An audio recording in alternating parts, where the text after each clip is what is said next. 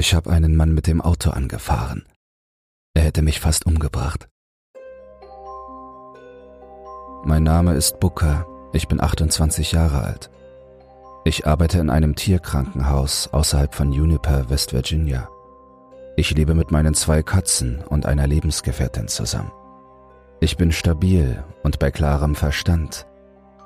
Ich habe tausendmal versucht, diese Geschichte zu erzählen. Ich habe versucht, sie meinen Eltern, meinen Freunden, meinen Kollegen zu erzählen. Aber es gibt keine Möglichkeit, sie zu erzählen, ohne wie ein völlig Verrückter zu klingen. Ihre Augen werden einfach glasig und sie lächeln es weg, ihr wisst schon. Also habe ich mir gedacht, ich schreibe alles auf und versuche es zusammenhängend zu machen. Vielleicht hat ja jemand etwas Ähnliches erlebt. Am 17. Februar 2023 war ich auf dem Weg zur Arbeit. Ich fuhr auf der Interstate 79 nach Norden in Richtung Morgantown, als ich ein geparktes Fahrzeug am Straßenrand entdeckte. Es sah aus wie ein silberweißer Toyota Avalon der älteren Generation.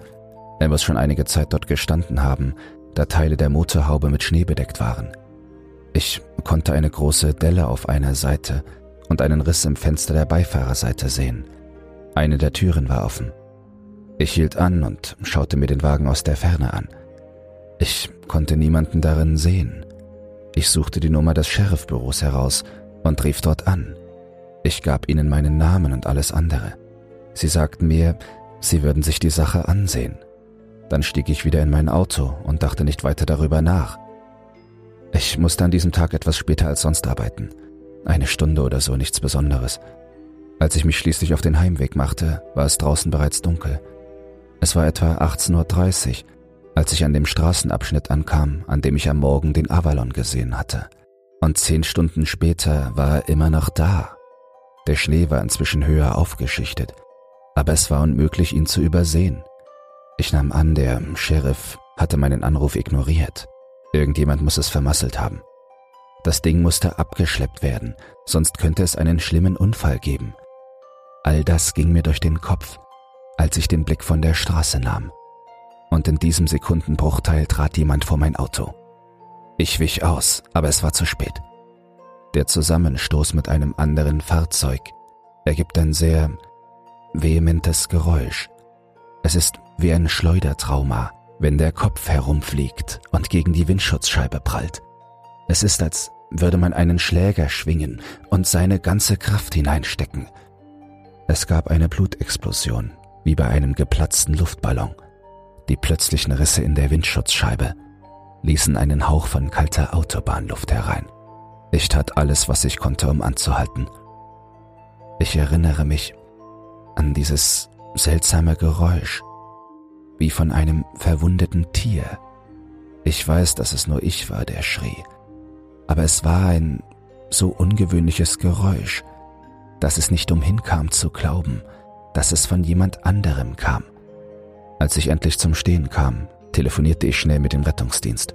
Ich versuchte ruhig zu bleiben, aber meine Hände hörten nicht auf zu zittern. Ich hörte immer wieder piepende Geräusche, weil meine Finger versehentlich immer wieder auf Zahlen tippten. Ich erzählte der Frau am Telefon meinen Namen, meine Adresse, was passiert war, einfach alles. Wahrscheinlich habe ich ihr sogar gesagt, was ich zum Mittag gegessen habe. Ich stieg aus dem Auto aus, und sah das Opfer am Straßenrand liegen. Ich hatte genug TV-Sendungen gesehen, um zu wissen, dass ich es nicht bewegen sollte. Aber ich wollte in der Nähe sein und tun, was die Vermittlung verlangte. Das Opfer war ein junger Mann, nicht älter als 16, vielleicht 17 Jahre alt. Wir hatten dieselben Haare, nur waren seine Haare schon lange nicht mehr gebürstet worden. Er trug einen waldgrünen Kapuzenpullover und eine schwarze Jeans, Überall an ihm klebten Äste und Brombeeren, und ich konnte diese kleinen Schnitte und Stiche entlang seiner Kleidung sehen. Er hatte auch einen merkwürdigen Geruch, chemisch, wie Ammoniak, glaube ich. Seine Augen waren weit geöffnet und starrten geradeaus. Er gab keinen Laut von sich, kein Grunzen, kein Zusammenzucken – er atmete nur leise und lag da. An seiner Schläfe befand sich eine kleine Blutlache. Die Frau vom Rettungsdienst schrie mir immer wieder ins Ohr, und versuchte meine Aufmerksamkeit zu erregen.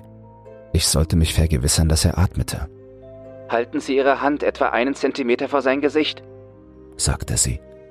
Spüren Sie einen Lufthauch. Ich hielt meine Hand nach unten und spürte, wie ein kalter Atem gegen meine Haut stieß. Aber da war auch ein kleines Schnaufen, als ob er mich riechen würde. Plötzlich huschten seine Augen in meine Richtung. Er schien meine Kleidung in Augenschein zu nehmen. Als ich feststellte, dass er atmete, bat man mich zu bestätigen, dass er bei Bewusstsein war. Ich sagte ihnen, dass er mich ansah, aber sie brauchten eine Einschätzung seines Geisteszustandes. Sir, sagte ich, können Sie mich sehen? Wissen Sie, wo Sie sind? Seine Augen schauten wieder geradeaus. Er bewegte sich nicht einen Zentimeter. Ich wiederholte mich immer wieder und versuchte seine Aufmerksamkeit zu gewinnen. Schließlich legte ich ihm eine Hand auf die Schulter. Das erregte seine Aufmerksamkeit. Böser Mann, flüsterte er. Hilfe! Seine Stimme hatte einen seltsamen Keuchlaut. Ich vermutete, dass etwas gebrochen war oder dass er versuchte, ein ernstes Gesicht zu machen. Ich konnte nicht genau sagen, warum, aber es beunruhigte mich. Mir wurde gesagt, ich solle bei ihm bleiben, bis der Krankenwagen eintraf. Ich schaltete die Warnblinkanlage ein und stellte sicher, dass mein Auto genügend weit am Rand stand. Ich versuchte ihn zu trösten – ich versuchte ihm zu sagen, dass alles gut werden würde und hielt vorsichtig seine Hand.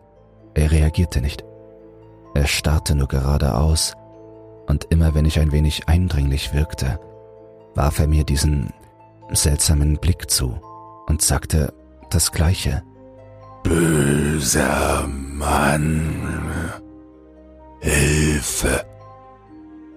Als der Krankenwagen eintraf, wich ich zurück. Sie stellten mir eine Reihe von Fragen und versuchten den Schaden zu beurteilen. Ich erzählte ihnen von dem Kopftrauma und zeigte ihnen das Blut an meiner Windschutzscheibe, aber das schien sie zu verwirren. Dass jemand ein derartiges Kopftrauma erleidet und noch bei Bewusstsein ist, erschien ihnen seltsam. Sie gingen davon aus, dass er eine schwere Gehirnerschütterung erlitten hatte und in einen Schockzustand gefallen war. Sie holten eine Trage heraus, legten ihn vorsichtig drauf und die Sicherheitsgurte an. Die Polizei war auf dem Weg und mein Auto sollte abgeschleppt werden. Ich rastete aus. Ich wusste nicht, wie ich nach Hause kommen sollte oder ob meine Versicherung dafür aufkommen würde oder wie ich am Montag zur Arbeit kommen sollte oder einfach tausend kleine Sorgen auf einmal. Nach den Geschichten, die ich gehört habe, könnte dieser Mann mich auf alles verklagen, was mir gehört. Man hört immer wieder von naiven Leuten, die anhalten, um zu helfen und dann über den Tisch gezogen werden. Einer der Sanitäter hielt an, um mich zu untersuchen, konnte aber feststellen, dass ich nicht in unmittelbarer Gefahr stand. Trotzdem könnte ich eine Gehirnerschütterung haben. Sie sagten mir, es wäre das Beste, wenn ich mit ihnen fahren würde, um mich im Krankenhaus gründlich untersuchen zu lassen. Ich könnte vorne mitfahren, während sie den fremden Mann zur Beobachtung hinten behielten. Ein kleiner Verstoß gegen die Vorschriften, aber nichts Großes. Ich stieg ein und wir fuhren die Straße entlang. Ich konnte die Polizei im Rückspiegel sehen, nur wenige Sekunden hinter uns. Sie hielten an der Unfallstelle an. Die Fahrerin des Krankenwagens war eine Frau in den späten 30er Jahren. Sie hatte ein ruhiges Auftreten und diese sehnige Art von Kraft, als könnte sie einen Lastwagen anheben, aber auch von einem plötzlichen Windstoß umgeworfen werden. Sie versuchte ihr Bestes, um mich in Schach zu halten, ich bin mir sicher, dass es Ihnen gut geht, sagte sie. Aber es ist besser, auf Nummer sicher zu gehen.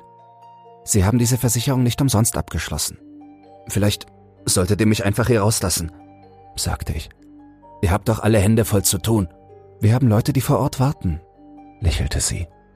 Keine Sorge, in zehn Minuten sind Sie wieder draußen. Lassen Sie sich nur vorher von einer Krankenschwester untersuchen, ja? In Ordnung, ich konnte hören, wie der Sanitäter im Hintergrund sein Bestes gab, um mit dem Opfer Kontakt aufzunehmen. Er stellte ihm Fragen, versuchte ihn zu beruhigen und ihn zu ermutigen, wach zu bleiben. Das Opfer bewegte sich nicht. Keinen einzigen Zentimeter. Ich glaube, es gibt eine Obstruktion, hörte ich. Ich untersuche seinen Hals. Meine Gedanken rasten. Ich könnte immer noch für eine Anklage wegen versehentlichem Totschlag oder etwas Ähnlichem verantwortlich gemacht werden.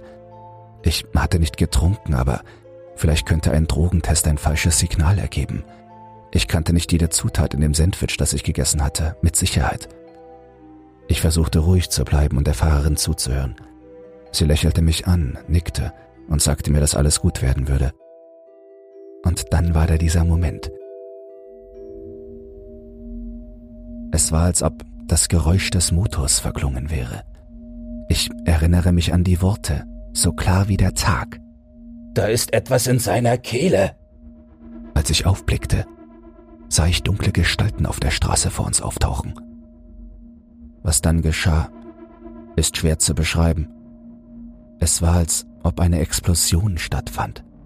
Eine enorme Kraft drückte gegen die linke Seite des Fahrzeugs und zwang die Fahrerin nach rechts auszuweichen, um den Schaden auszugleichen. Es gab einen Schrei, als der Sanitäter auf dem Rücksitz gegen die Wand geschleudert wurde. Ich hörte, wie sich die Sicherheitsgurte der Trage bogen und das plötzliche Klirren von Metall, als etwas zerbrach. Fleisch schlug gegen die Glasscheibe, die den vorderen und hinteren Teil des Krankenwagens trennte. Es gab rote und schwarze Spritzer, zusammen mit braunen Haarsträhnen. Die Schreie im hinteren Teil des Wagens verstummten. Es herrschte Panik. Das Ausweichen geriet außer Kontrolle. Ich hörte Schläge aus dem hinteren Teil des Krankenwagens, konnte aber durch das blutige Glas nichts sehen. Böser Mann. Hilfe. Diese seltsame, monotone Stimme. Jedes Wort begleitete einen weiteren Schlag. Wir fuhren zu schnell an den Straßenlaternen vorbei. Ich sah, wie sich alles wie ein Stroboskop-Effekt abspielte. Die Fahrerin, die versuchte, die Kontrolle wieder zu erlangen. Das blutige, verbeulte Glas. Braune Augen sahen mich an und wir beide verstanden, dass wir die Kontrolle verloren hatten. Dann kam alles zum Stillstand. Wir prallten gegen etwas und die Luft wurde mir aus den Lungen gepresst, als etwas in meiner Brust riss. Ich wurde gegen den Sicherheitsgurt geschleudert, als sich die Welt um mich herum verschob und wir einen Abhang hinunterstürzten. Schreie, zerbrochenes Glas, meine Welt stellte sich auf den Kopf und warf mich herum wie ein Taschentuch in einem Schneesturm. Und dann war es still. Ich hatte Angst, meine Augen zu öffnen, weil ich dachte, ich könnte tot sein. Als ich sie schließlich öffnete, wie der hintere Teil des Krankenwagens aufsprang. Ich spürte einen enormen Druck auf meinem rechten Arm und brauchte ein paar Sekunden, um zu erkennen, dass der Krankenwagen auf die Seite gekippt war und die Fahrertür nach oben zeigte. Der Airbag hatte sich gelöst, da die Fahrerin ihren Kopf schräg gehalten hatte, wodurch sie möglicherweise eine Art Nackenschaden erlitten hatte. Ihre Arme hingen unglücklich zu mir herab, während sie stöhnte und ihr Bestes versuchte sich zu bewegen.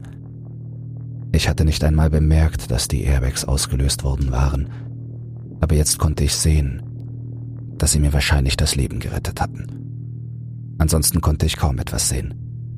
Hier gab es keine unmittelbaren Lichter und alles stand in einem seltsamen Winkel. Wenn ich mich konzentrierte, konnte ich ein paar Sterne am Himmel ausmachen. Einer der Scheinwerfer war noch an, aber der beleuchtete nur den Boden vor mir. Ich spürte, wie Schnee über meine Hand strich, als ich feststellte, dass der größte Teil des Beifahrerfensters auf meiner Seite weg war. Ich hielt inne wartete und versuchte, so gut es ging, wieder zu Atem zu kommen. Meine Lungen schmerzten und jede kleinste Bewegung meinerseits löste eine neue Schmerzwelle aus, die mich durchzuckte. Mein Kopf dröhnte und ich konnte nicht feststellen, was genau mit mir los war. Dann wurde die Tür auf der Fahrerseite herausgerissen.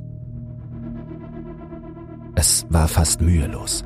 Ich hörte eine Art Mechanismus, aber es genügte ein grober Ruck und sie löste sich.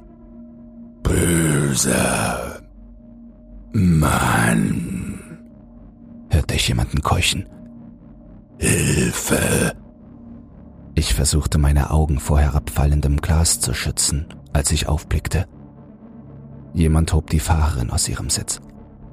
Nein, jammerte die Fahrerin. Warten Sie, Sie, Sie können nicht. Dann ein harter Ruck. Sie schrie auf.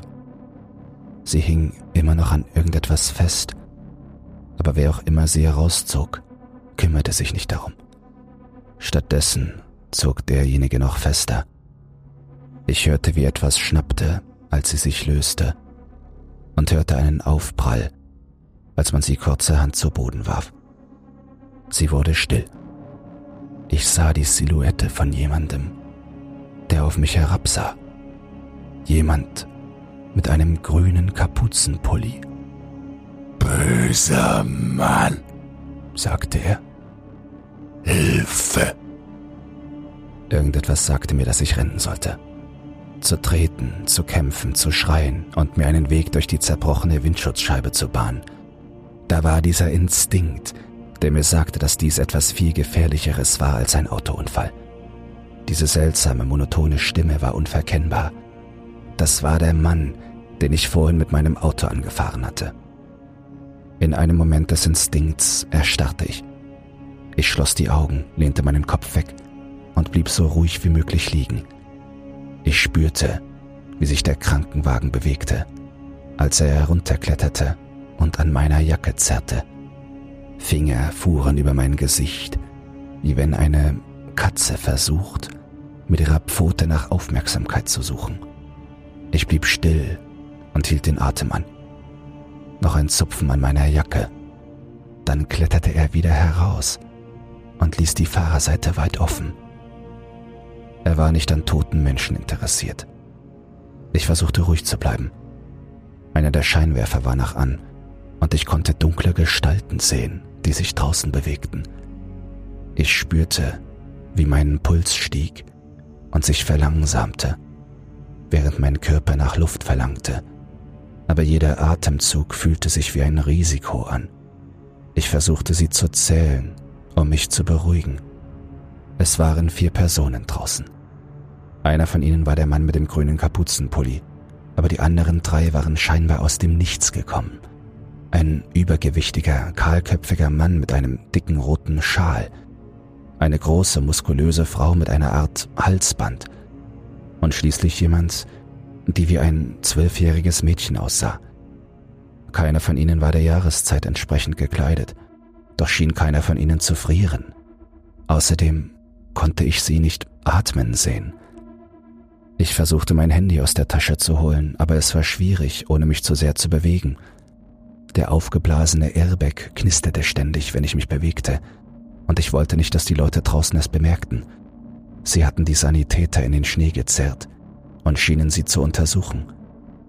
Eine der vier Personen, die wie ein junges Mädchen aussah, spitzte die Ohren und schaute in die Ferne. Es erinnerte mich irgendwie daran, wie ein Erdmännchen die Herde alarmiert. Die anderen blieben stehen und sahen sie an. Dann in einer koordinierten Bewegung fielen sie alle zu Boden, scheinbar tot. Einer nach dem anderen begannen sie mit diesen unheimlichen, hohlen Stimmen zu schreien. Hilfe! Hilfe! Böser Mann! Hilfe! Ich konnte Stimmen in der Ferne hören. Eine alte Frau, die immer wieder Oh mein Gott schrie. Ein Mann, der ihnen sagt, dass Hilfe auf dem Weg sei. Ein anderer Mann rief ihnen zu, Halten Sie durch! Hinter der zerbrochenen Windschutzscheibe sah ich, wie ein Mann im Schnee auf die Knie fiel und sein Ohr an den Mund des Mannes mit der Kapuze legte. Ich wollte ihm signalisieren, dass er weglaufen oder sich zurückziehen sollte, aber ich konnte nicht riskieren, selbst in die Sache hineingezogen zu werden. Wenn ich mich entblößte, könnte das mein Todesurteil sein. Was auch immer diese Leute taten, irgendetwas stimmte hier ganz und gar nicht. Er atmet nicht, schrie der Mann. Beeilung! Er schob den Kapuzenpullover zurück, richtete den Hals des Mannes auf und begann mit der Wiederbelebung. Erst Herzdruckmassage, dann Mund-zu-Mund-Beatmung. Er machte das mehrere Male und ich sah, wie Leute von der Straßenböschung herunterkamen, um nach ihnen zu sehen. Mindestens drei Leute. Einer war auf dem Weg zu der großen Frau, um ihr zu helfen. Dann hörte ich ein seltsames Geräusch. Der Mann, der die Mund-zu-Mund-Beatmung durchführte, hörte auf. Er gab dieses seltsame, gurgelnde Geräusch von sich, als er versuchte, sich aufzurichten. Auf den ersten Blick sah es so aus, als hätte der Mann mit dem Kapuzenpulli sein Gesicht irgendwie an ihm befestigt, wie mit einem Saugnapf. Es gab einen Kampf und dieses schmerzhafte Brunnen, das immer lauter wurde, als würde jemand in ein Kissen schreien. Für einen Moment trennten sich die Lippen der Männer und ich sah etwas Elfenbeinweißes, das sich im Zwischenraum bewegte. Der Mann mit dem grünen Kapuzenpulli tat etwas Unmögliches. Es sah so aus, als ob sich seine Schulterblätter unabhängig von seinen Armen bewegten und ihn mit einer unmöglichen Körperhaltung in die Höhe drückten, während der Mann, der die Wiederbelebung durchführte, noch auf ihm lag. Er drehte sich und legte sich auf den Rücken, während der Mann unter ihm lag. Dann ging er auf allen Vieren, wie ein wuselndes Insekt, und begann ihn mit Mund-zu-Mund-Beatmung von der Straßenböschung wegzuziehen. An diesem Punkt machte ein Schalter in meinem Kopf Klick. Das waren keine Menschen. Ich konnte nicht länger ruhig bleiben und ich konnte auf keinen Fall länger versuchen, meinen Tod vorzutäuschen. Das konnte ich nicht riskieren. Stattdessen zwang ich mein Bein hoch und begann aus dem Krankenwagen zu klettern. Ich stellte meine schmutzigen Schuhe auf die teuren Geräte und benutzte sie als Sprungbrett. Es gab so viele Schreie. Ich sah, wie die große Frau ihrem potenziellen Retter in die Wade biss und ihn wegzerrte. Die Zwölfjährige, die wie ein Mädchen aussah, sprang auf den Rücken eines anderen, biss ihm in den Hals und grub ihre Finger in seine Brust. Es ging so schnell, als hätten sie es geübt. Es war perfekt koordiniert und in wenigen Sekunden hatten sie drei Personen überwältigt. Als ich aus dem Krankenwagen stieg, bemerkte ich, dass einer von ihnen mich ansah. Der kahlköpfige Mann. Er hatte diese großen schwarzen Augen und eine seltsam aussehende Zunge. Sie war ganz weiß und hatte ein gespaltenes Ende, wie ein Knäuel von Nudeln oder Schlangenköpfen. Einen Sekundenbruchteil lang sahen wir uns nur an. Dann ließ er sich auf alle Viere fallen und rannte auf mich zu. Ich sprang aus dem Krankenwagen, nur um die restliche Luft in meinen Lungen zu verlieren. Ich hatte mir eindeutig etwas gebrochen und konnte nicht mehr aufrecht stehen. Ich konnte es einfach nicht. Die Nerven gehorchten nicht so, wie sie sollten. Mein Bein war verstaucht, aber solange ich es nicht abknickte, konnte ich mich ziemlich schnell bewegen. Der Krankenwagen war gerade von der Autobahn abgefahren, einen Abhang hinunter und in ein Feld gerutscht. Ich konnte diese lange kahle Fläche sehen, auf der der Schnee weggeschoben worden war. Neben uns befand sich eine kleine Baumgruppe, und ich beschloss, durch sie hindurchzurennen. Vielleicht würde es ihn genug verlangsamen, damit ich zu Atem kommen konnte. Mir wurde schwindelig, als könnte ich nicht genug Luft in meinen Körper pressen. Böser Mann. Hilfe. Der glatzköpfige Mann wiederholte bei seinem Sprint dieselben Worte, wieder und wieder. Böser Mann. Hilfe. Es klang so unnatürlich. Eine Stimme, die aus der Tiefe kam, mit einer so unheimlichen monotonen Kadenz. Ich eilte durch die Baumgruppe und der glatzköpfige Mann holte mich ein. Er schien nicht im geringsten beunruhigt zu sein. Er kroch mit Leichtigkeit über die Baumstämme und Büsche, viel schneller als ich es tat. Das Einzige, was für mich sprach, war mein Vorsprung und diese brennende Panik, die mich vorwärts trieb. Ich erreichte den Rand des Abhangs und begann zu klettern. Es waren mindestens fünf Meter und ein steiler Winkel, Also hatte ich keine andere Wahl, als hochzukriechen. Der Boden war teils schmutzig, teils kiesig, so dass ich ins Rutschen geriet, wenn ich zu viel Gewicht auf ihn legte. Zum Glück war der glatzköpfige Mann viel schwerer als ich. Er hatte große Mühe, nach oben zu kommen. Aber er machte das durch seinen Enthusiasmus und seine schiere Hingabe wieder wett. Er grub seine Hände ein, er trat mit den Füßen, er sprang und stürzte. Und allmählich holte er mich ein. Seine Hand berührte die Sohle meines Schuhs. Ich trat mit aller Kraft zu. Ich spürte, wie meine Ferse auf etwas Weiches traf, als der Knorpel dem Gummi wich. Ich blickte nach unten. Im schwindenden Licht der Straßen über mir konnte ich kaum etwas erkennen, aber ich sah dieses leere Gesicht mit diesen völlig schwarzen Augen, das zu mir aufblickte. Seine Nase war gebrochen, fast aus dem Gesicht gerissen, aber es war kein Blut zu sehen. Alles, was ich sah, waren diese kleinen weißen Fäden unter seiner Haut, die sich hin und her bewegten. Langsam begannen die Fäden, die Nase wieder an ihren ursprünglichen Platz zu ziehen.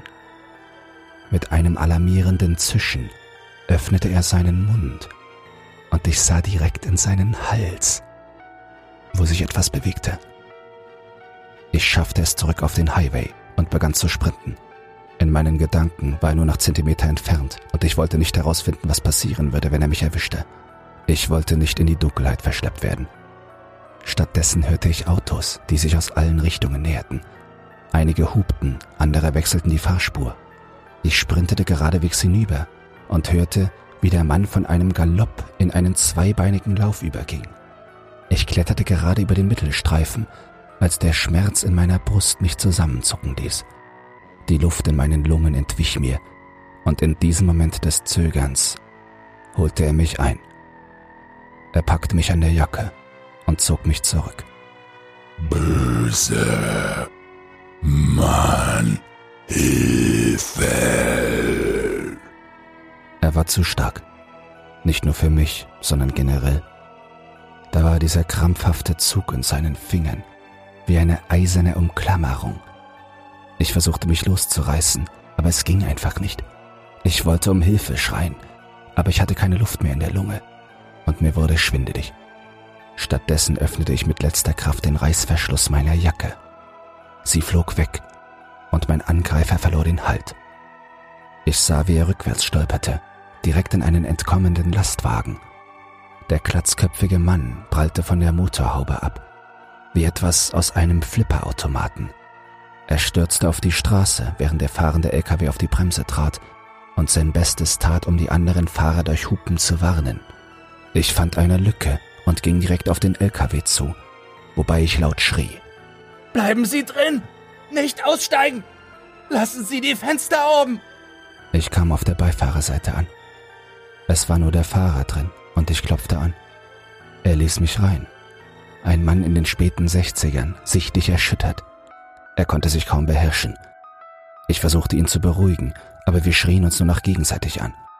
Schließlich zeigte ich auf den glatzköpfigen Mann, der immer noch von den Scheinwerfern angestrahlt wurde. Er ist nicht tot! Wiederholte ich. Er tut nur so! Er täuscht es nur vor! Der Fahrer hörte nicht zu. Er öffnete die Tür, aber ich hielt ihn am Mantel fest. Ich habe ihn nicht losgelassen. Nach ein paar Sekunden versuchte er mich zu schlagen. Wir rauften uns, bis wir blinkende Lichter im Rückspiegel bemerkten. Zwei Polizeibeamte kamen auf uns zu aber es kam noch mehr von der gegenüberliegenden Seite. Ich zeigte auf den glatzköpfigen Mann und schrie immer wieder das Gleiche. Ich sagte ihnen, dass er nicht tot sei, dass er nur so tut, dass ich angegriffen worden sei. Einer der Polizisten zog mich zur Seite. Sind Sie sicher? fragte er. Sind Sie sich dessen sicher? Natürlich war ich mir sicher. Ich versuchte ihnen alles auf einmal zu erzählen was dazu führte, dass ich die Worte durcheinander brachte und meinen Gedankengang verlor. Die beiden Beamten tauschten einen Blick aus, und der andere ging auf den glatzköpfigen Mann zu. Mit einer schnellen Bewegung zog er seine Pistole und feuerte acht Schüsse ab. Es war, als stünde die Welt für eine Sekunde still. Alle Schreie und Rufe verschwanden in meinen klingenden Ohren. Der glatzköpfige Mann musste acht Schüsse einstecken, wankte aber immer noch. Er bekam noch vier weitere Schüsse in die Brust, bevor er sich nicht mehr bewegte. Einer der Beamten begann Zahlen in sein Funkgerät zu sprechen, während der andere bei mir und dem Fahrer blieb. Wir bringen Sie nach Hause, sagte er. Keine Fragen jetzt. Wir bringen Sie einfach nach Hause. Ich wurde in den Streifenwagen gesetzt, zusammen mit dem Fahrer des Umzugswagens. Wenige Minuten später wimmelte es auf der Straße nur so von Blinklichtern. Ich sah, wie einige Polizisten an den Straßenrand gingen und den Abhang hinunterschauten. Als wir wegfuhren, hörte ich, wie mehrere von ihnen das Feuer auf etwas da unten eröffneten. Handfeuerwaffen, Schrotflinten, Gewehre, ein Exekutionskommando, das die Dunkelheit erhellte. Als sie merkten, dass ich verwundet war, wurde ich ins Krankenhaus gebracht. Der Vorfall wurde als Verkehrsunfall gemeldet. Egal mit wem ich darüber sprach, sie sagten alle dasselbe. Verkehrsunfall. So stand es in allen Zeitungen, im Internet und in allen Berichten. Das war alles, was ich zu hören bekam. Wieder und wieder. Verkehrsunfall. In keiner einzigen Quelle wurde erwähnt, dass Handfeuerwaffen abgefeuert oder Menschen in den Wald getragen wurden. Man diagnostizierte bei mir eine Gehirnerschütterung, eine gebrochene Rippe und zwei kleinere Frakturen knapp unterhalb des Knies am linken Bein. Jedes Mal, wenn ich versuchte zu erwähnen, was wirklich passiert war, wurde ich sofort abgewiesen. Keine einzige seriöse Nachrichtenquelle wollte mir zuhören und behauptete, ich hätte eine Gehirnerschütterung und sei besessen von populärer Fiktion. Offenbar sind diese Dinge ein weit verbreiteter urbaner Mythos. Man nennt sie Schalmenschen. Es gibt seit Jahren vereinzelte Berichte und Falschmeldungen über sie. Anonyme Personen, die mit einer hinterhältigen Taktik ihre Opfer in abgelegene Gegenden locken. Es widerspricht meiner Natur, wegzuschauen, wenn ich sehe, wie Menschen verletzt wurden. Ich möchte helfen. Ich möchte da sein. Aber jetzt weiß ich, dass es da draußen Dinge gibt, die sich nicht an dieselben Regeln halten. Sie stellen sich einfach tot.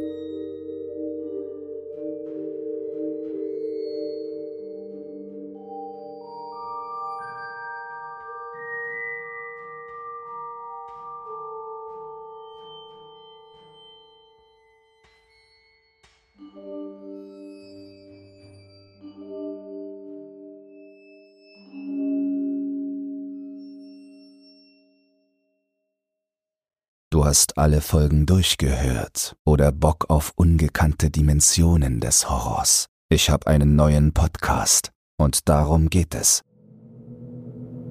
Secure, Contain, Protect, Sichern, Bergen, Beschützen.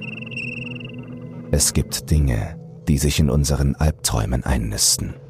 Bizarre Dinge, abgründige Dinge, grausame Dinge. Die SCP Foundation wurde gegründet, um die Menschheit vor unaussprechlichen Wesen zu schützen, von deren Existenz sie nichts wissen will. Und diese Wesen haben Akten, jede Menge Akten. SCP zum Einschlafen, ein Horror-Podcast, präsentiert von Dr. Zagota. Neue Akteneinsichten, jeden Montag um 21 Uhr, überall wo es Podcasts gibt. Den Link findest du in den Shownotes.